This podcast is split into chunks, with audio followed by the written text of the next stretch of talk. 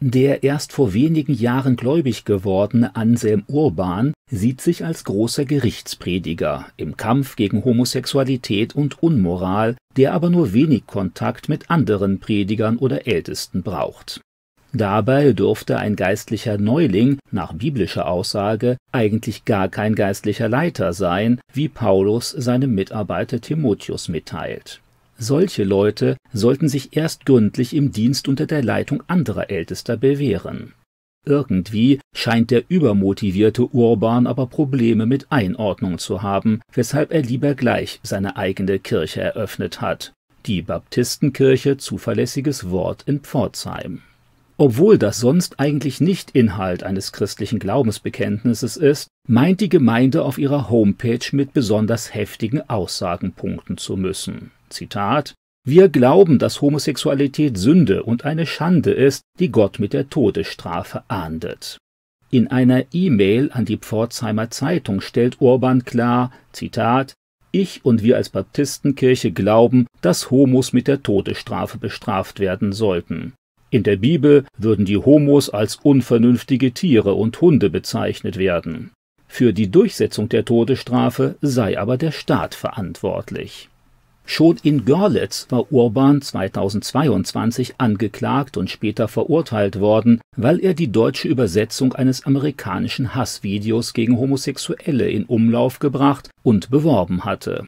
Darin wird unter anderem gefordert, Homosexuelle sollten, Zitat, zurück in die Hölle gehen oder sich gleich eine Kugel in den Kopf jagen. Urban arbeitet für die Faithful World Baptist Church in Tempe, Arizona. Die amerikanische Muttergemeinde wurde 2005 von Steven Anderson gegründet, der in den USA unter anderem durch den Hinweis auf sich aufmerksam machte, er bete für den Tod des damaligen amerikanischen Präsidenten Barack Obama. Dieses Verhalten kann sich offensichtlich nicht auf das Vorbild der Christen des Neuen Testaments berufen. Irgendwie drängt sich hier der Eindruck auf, dass es dem selbsternannten Evangelisten vor allem um seine eigene Popularität geht. Leider gibt es einige evangelikale Christen, die sich mit radikalen und besonders provokativen Aussagen in den Mittelpunkt spielen wollen. Damit tragen sie allerdings weder zur Verbreitung des Evangeliums noch zu einer Akzeptanz biblischer Ethik bei. Sie geben vor, im Sinne Jesu zu sprechen und tun es dann in Wirklichkeit doch nicht. Weder Jesus noch einer der Apostel hatte in irgendeiner Ansprache an Nichtgläubige über Homosexualität gesprochen. Die meisten Stellen des Neuen Testaments, die sich mit sexuellen Fragen beschäftigen, richten sich spezifisch an Gläubige in der Gemeinde, die sich besonders vorbildlich verhalten sollen. Obwohl Homosexualität in der antiken Umwelt des Apostel Paulus durchaus weit verbreitet war, ruft er den damaligen Staat an keiner Stelle auf, diese gesetzlich zu verbieten oder Homosexuelle zu töten. Hier sollten sich Prediger, die heftige Auftritte lieben, wohl besser an dem Vorbild der biblischen Apostel orientieren. Anselm Urban hat sein Ziel zwischenzeitlich vielleicht schon erreicht. Mit seiner zehn Mitglieder umfassenden Gemeinde hat er deutschlandweite Aufmerksamkeit gewonnen. Sicher werden sich ihm nach dieser Aktion schon bald einige Christen anschließen, die davon überzeugt sind, dass heftige Beschimpfungen anderer Menschen ein Zeichen besonderer Vollmacht und Bibeltreue sei.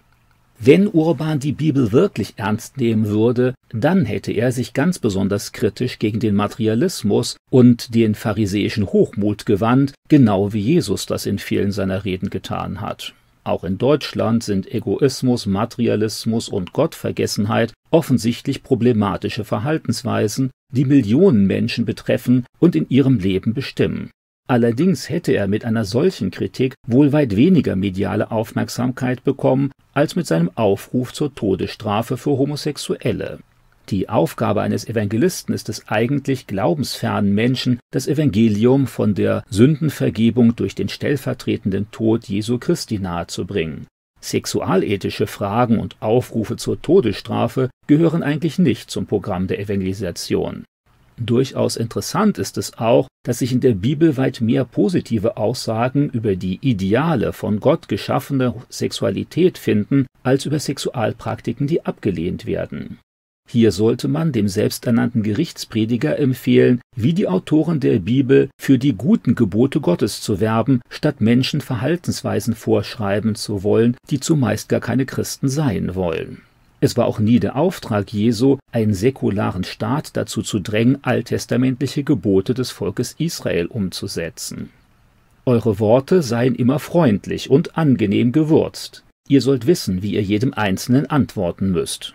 Kolosser 4, Vers 6. Antwortet freundlich und mit dem gebotenen Respekt. Bewahrt euch ein reines Gewissen. Wenn die Leute euch dann etwas Böses nachsagen, werden sie beschämt, weil euer vorbildliches Leben mit Christus sie Lügen straft. 1. Petrus 3, Vers 16.